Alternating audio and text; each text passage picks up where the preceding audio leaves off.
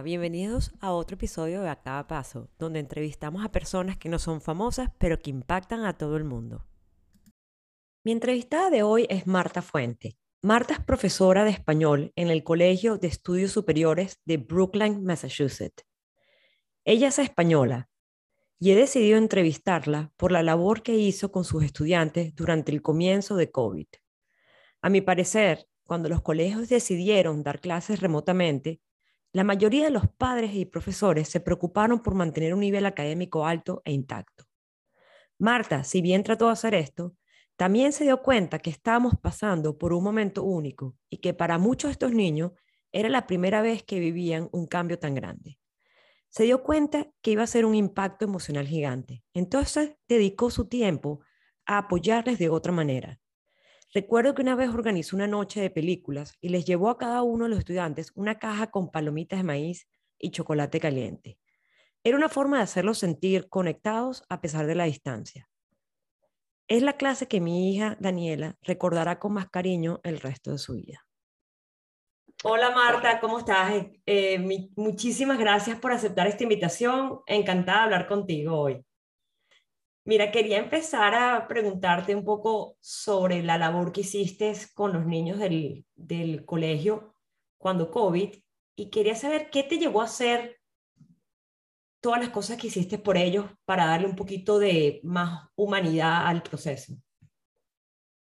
Ah, me llevó a, principalmente el, de repente éramos parte de una comunidad y de repente nuestra comunidad había se había desvanecido, ¿no? Y a intentar de alguna manera mantener esa sensación de que estábamos juntos a pesar de, la adversidad de lo que estábamos viviendo, que era totalmente desconocido para cada uno de nosotros y que no, no teníamos ninguna guía de cómo, de cómo enfrentarnos a la situación y lo que me inspiraba era el, saber que los chicos, bueno, cada uno estaba encerrado en su, en su vivienda, en su burbuja, y todos necesitábamos, supongo, saber que los otros estaban bien, ¿no? Y, y que seguían existiendo en nuestras vidas.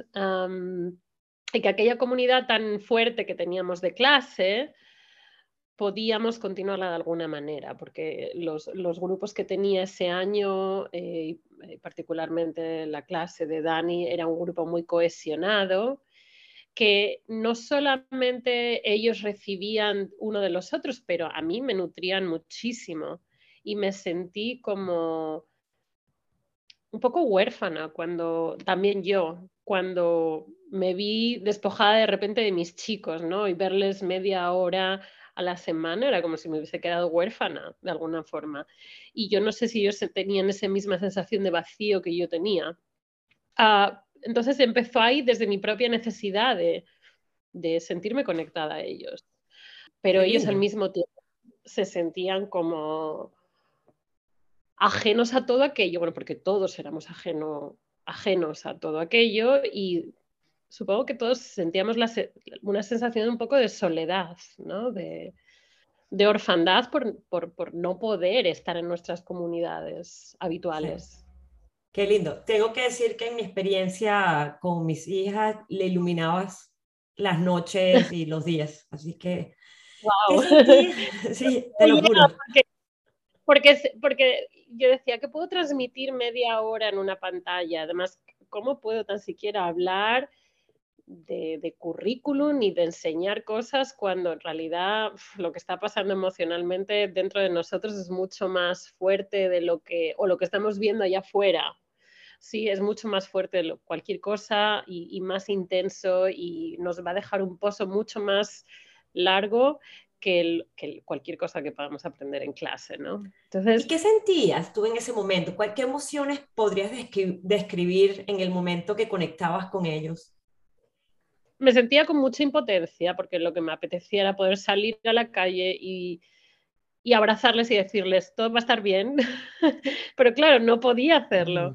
Ah, entonces, la única manera era como hacer terapia de grupo a través de Zoom, ¿no? Era lo que nos quedaba, era como sentirnos, bueno, estamos aquí los unos para los otros, aunque solo sea en este ratito breve, vamos a intentar hacer un poco de trabajo por sentir que hay cierta normalidad, pero en realidad esto no es normal.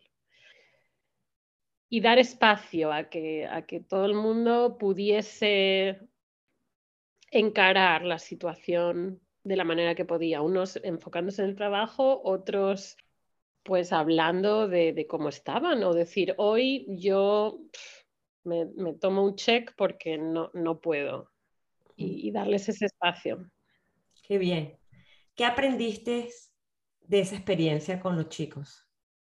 ¿Qué aprendiste de esos momentos? Todos somos más resistentes de lo que pensamos, que la vida es, es así de, de, em, de, repentina, ¿no? Un día nos levantamos pensando que todo es normal y de repente se nos pone todo patas arriba y, y tenemos que improvisar. Y supongo que en parte la improvisación no es tan mala que, tanto, tanta planificación, tanta preparación a lo que estamos acostumbrados en esta cultura, de todo tiene que estar milimétricamente calculado y de repente nos viene esto y nos, nos saca de onda y, tenemos que vivir de la improvisación y de, bueno, nuestros instintos, ¿no? Guiarnos un poco más de nuestros instintos, que a veces los tenemos un poco aletargados y yo creo que esa es una de las cosas que más resonaron para mí durante esos días de, bueno, pues hoy tengo que improvisar para que el día no me pueda. Por así Yo digo muchas veces a mis hijas, hay que escuchar el estómago. El estómago te habla y uno tiene que, ¿qué te está diciendo? ¿Qué te inspira? En general, no necesariamente COVID, no necesariamente lo que hiciste. La gente, me inspira la gente y sobre todo las vicisitudes de la gente. Yo durante el tiempo del COVID eh, emocionalmente estaba en, un, en, un, en una montaña rusa, ¿no? Porque veía, me veía muy lejos de mi gente en España, me veía muy lejos de mis estudiantes, recluida aquí en la casa nosotros tres, que, que, eh, fue muy bueno eso porque pudimos pasar más tiempo los unos con los otros, pero veía que se estaba desmoronando todo, ¿no? Pues socialmente, las inequidades de, entre estudiantes o compañeros de escuela de mi, de mi hijo dentro de nuestra comunidad. Yo vivo en una comunidad que tiene un subgrupo muy grande de latinos y de latinos en situaciones bastante precarias y ahí es cuando de repente todo se destapa. Y las vicisitudes de los demás, de, de esas dificultades que no están en tu cara, pero que de repente se ven todas, eso me inspiró a, tener que mojarme, a tener que involucrarme en cosas, a no ser pasiva, sino yo tengo ese privilegio y yo tengo que dar de lo que tengo. ¿Tienes alguna cosa en, nueva que te involucraste durante, después de esto, de COVID, que te hizo, como estás diciendo ahorita, que algo te hizo despertar? Justo cuando empezó todo COVID y cuando se empezó a ver que la gente se quedaba sin trabajos y compañeritos, padres, familias de compañeros de la escuela de mi hijo, muchos indocumentados o en, en, condiciones de trabajo muy, muy al borde y verse que se quedaban sin trabajo, que se quedaban sin sustento, pues me hizo involucrarme en los bancos de comida no me podía quedar en casa, entonces me agarré mi coche de cito y me puse a repartir comida, me llevaba a Otto para que a mi hijo para que él viese que, que otra gente estaba pasándolo realmente mal y que nuestra obligación era dar el do de pecho y, y estar en la, en la calle ayudándoles. Iba a los bancos de comida, montaba cajas y luego hice servicios de traducción Ahora dentro de la comunidad de la escuela de mi hijo, que todavía es una comunidad imperantemente latina y latina con bajos recursos, pues estoy ayudándolos, por ejemplo, a, se ha organizado toda una estructura de padres que, que, bueno, tienen más recursos para ayudar a estos padres que, que tienen unas, unas limitaciones, pues por ejemplo, para ayudarles a rellenar formularios de asistencia de renta más, ah, más asequible, a ayudarles cómo solicitar vouchers, cómo solicitar programas de after school, porque muchos de esos recursos están ahí, no pero nadie cómo navegarlo. No saben cómo navegar, no saben cómo llegar a ellos, no saben si por su condición de indocumentados pueden optar a esos recursos. Entonces, nos hemos organizado unos cuantos padres, hemos empezado a molestar, a, por ejemplo, al ayuntamiento, a las instituciones, a los representantes eh, del Congreso y que, vengan a pie de calle y que empiecen a hablar directamente con esta gente a trabajar, a rellenar los mismos formularios. El otro día yo estaba ayudando a una señora que no sabía cómo enviar un email. y, es así. Que es gente que desafortunadamente en sus países, por las vicisitudes de sus propias vidas, tienen una educación limitada, llegan aquí y no solo vienen con una educación limitada en su idioma, pero es que no pueden adquirir el siguiente idioma. ¿Qué te molesta en general? Pues me molesta el doble estándar, me molesta la hipocresía, mucha de la hipocresía que, hay aquí, que hay por parte de los gobiernos, sí, de ayudar, de ayudar, pero ayudar desde una esfera muy alta y no bajarse a entender cuál es el problema del ciudadano, del ciudadano de a pie o del ciudadano si quiere más limitado, ¿no? No, no son capaces de entender. Está muy bien que crean programas y cheques en blanco, pero si no saben cómo esa gente puede llegar a esos recursos, ¿de qué sirven los recursos? Porque los recursos se quedan ahí parados. Me molesta el doble, el, doble rasero, pues eh, todavía el otro día les enseñaba una viñeta sobre sobre Colón eh, a los estudiantes y era Colón y los nativos le daban el primer certificado de, inmigrante indocumentado, ¿no? Y era una viñeta un poco satírica. Y yo les decía, bueno, ¿y esto qué pensáis, no?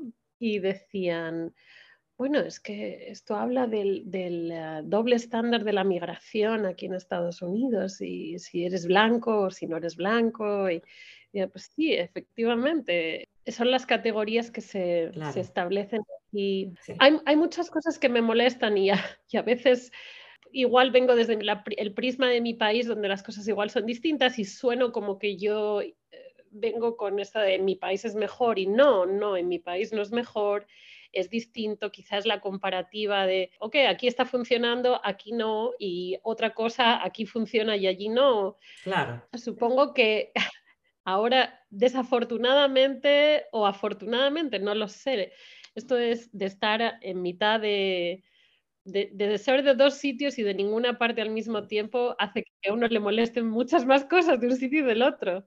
Sí, la, la, esa es la, vida del inmigrante, completamente. Sí, sí, sí, sí. Y, voy a España y soy a veces hipercrítica allí con, con las cosas que veo y, y, también molesto a la gente allí. Te entiendo totalmente. Digo, soy de una isla ahí en medio del océano, no sé ni cómo se llama, pero... Mira, ¿y qué has aprendido en los últimos años que ha contribuido a que tengas más momentos de felicidad? La internacionalidad.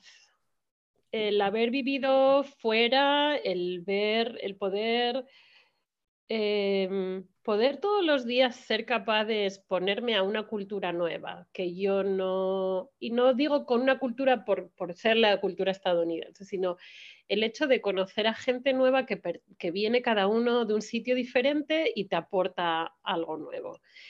Y eso hace que que mi, sienta que mi vida es más interesante, que estoy en un constante aprendizaje, que no estoy estancada ni me voy a estancar. Y entonces eso, eso sí creo que me ha servido muchísimo. A veces me paro a pensar cómo hubiese sido mi vida si me hubiese quedado en la ciudad donde soy. Y a veces me cuestiono si hubiese estado a gusto, si hubiese estado feliz. A veces estoy allí y digo, ¿y por qué, por qué no vuelvo? y poco tiempo después viene este resorte en mi mente, es porque posiblemente no te sentirías bien. Este es pequeño, donde hay pocas corrientes que se entremezclan. ¿Y qué quieres seguir aprendiendo? Pues de todo, porque cada vez que conozco, que conozco una persona nueva, que voy a un sitio nuevo, siempre hay, hay una luz ahí que se me abre y, y una línea para curiosear me gustaría volver a aprender idiomas, ¿no?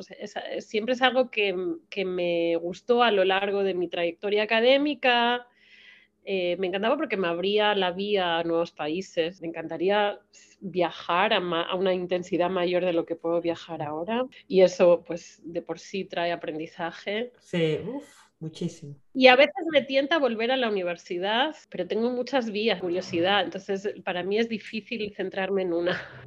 Muy bien. No, no tienes que centrarte en una. Mira, ¿hay algo que hubieses hecho distinto en tu vida? ¿Y por qué? Mm, me pesa, por ejemplo, en haber hecho el doctorado. Y lo tengo ahí todavía como una, espina. Y creo que por satisfacción personal, creo que estaría ahora más tranquila si lo hubiese hecho. ahora es como, y pero todavía no. Pero bueno, igual en el futuro, no sé. Siempre hay tiempo. ¿De qué estás orgullosa? Del, del, nene que tengo, que es un, una lindura. A veces lo quisiera apretar así como, no sé qué voy a hacer contigo porque me desespera, pero, pero es buena gente y parece que, que está creciendo sólido y, que tiene buena bondad dentro de sí. Entonces eso es suficientemente razón de, de orgullo y no sé, otra de las cosas que, de las cosas que, a ver, soy muy crítica conmigo misma, pero hay algo que me gusta a mí misma, es que creo que tengo la capacidad de escuchar y eso me gusta. ¿A qué le tienes miedo? Hmm, no sé, la verdad es que no me da miedo el futuro, no me da miedo la muerte, creo que son cosas que tienen que pasar. No lo sé, la verdad es que es una pregunta muy grande, porque a veces puedo pensar en cosas concretas pero ahora mismo no, no. no importa. Mira, ¿y qué lecciones has aprendido recientemente? Y cuando digo reciente, lo más reciente que puedas, ¿qué esperas no olvidar? En la, eh, precisamente en, en, este tiempo de tumulto de dos años, en la efemeridad de todo, ¿no? eso es algo que, entonces por eso hay que agarrar las cosas como vienen y agarrarlas con intensidad y vivirlas con intensidad. Y por ejemplo, pasamos por, mi familia y yo pasamos por, por COVID este verano. Llevamos con este fantasma metiéndonos miedo todo este tiempo y de repente el fantasma está en nosotros, ¿no? Y a uno le hace ponerse como, ¿y si me pongo enfermo? ¿Y si la cosa es mm. seria? Y por eso que la efemeridad de todo. Es como hay que basarse en lo esencial y bueno, el resto, hay algo que nos ha enseñado este, este proceso es que podemos vivir con mucho menos, con dejar de ponerle atención a cosas que son nimias, que no merecen la pena y centrarnos en lo esencial. Qué bien. Mira, a mí me, me, gusta terminar todas mis entrevistas con una frase que se relacione con mis invitados. Y en la que pensé contigo fue, no dejes que los árboles te tapen el bosque. Y me, y me relaciono a ti porque siento que tú no dejaste que todos esos eh, obstáculos de COVID dejaras de ver la parte humana de los niños. ¿Qué, ¿Y con qué frase te relacionas tú? Me, gusta que me hayas relacionado con eso porque, porque sí es cierto, al final lo que quedaba en la esencia era que la humanidad de los chicos y en ese momento había que cultivarla por encima de todo lo demás, ¿no? de cómo sentían, de cómo procesaban todo lo que estaba pasando. Y, que al final este era, el aprendizaje, este era el aprendizaje, lo que estábamos viviendo más que cualquier cosa académica. Yo me quedo con pocas frases en general, no... pero un, un leitmotiv que me ha seguido toda la vida es el carpe diem, ¿no? y el vivir el momento y el, el ser consecuente con las decisiones que tomamos y bueno, pues me decanto por aquí y sigo, soy consecuente porque vivo una sola vez y voy adelante con todo al final la vida es una apuesta y... Muy bien. Marta, muchísimas gracias. No sabes lo que me encantó hablar contigo y hoy, de verdad. me intimidaba, me intimidaba lo de una entrevista, pero al final salió más fácil de lo que, de lo que yo Muchas gracias, Gaby. Ya nos seguimos hablando. Un beso, Marta. Chao. Otro. Chao. Gracias.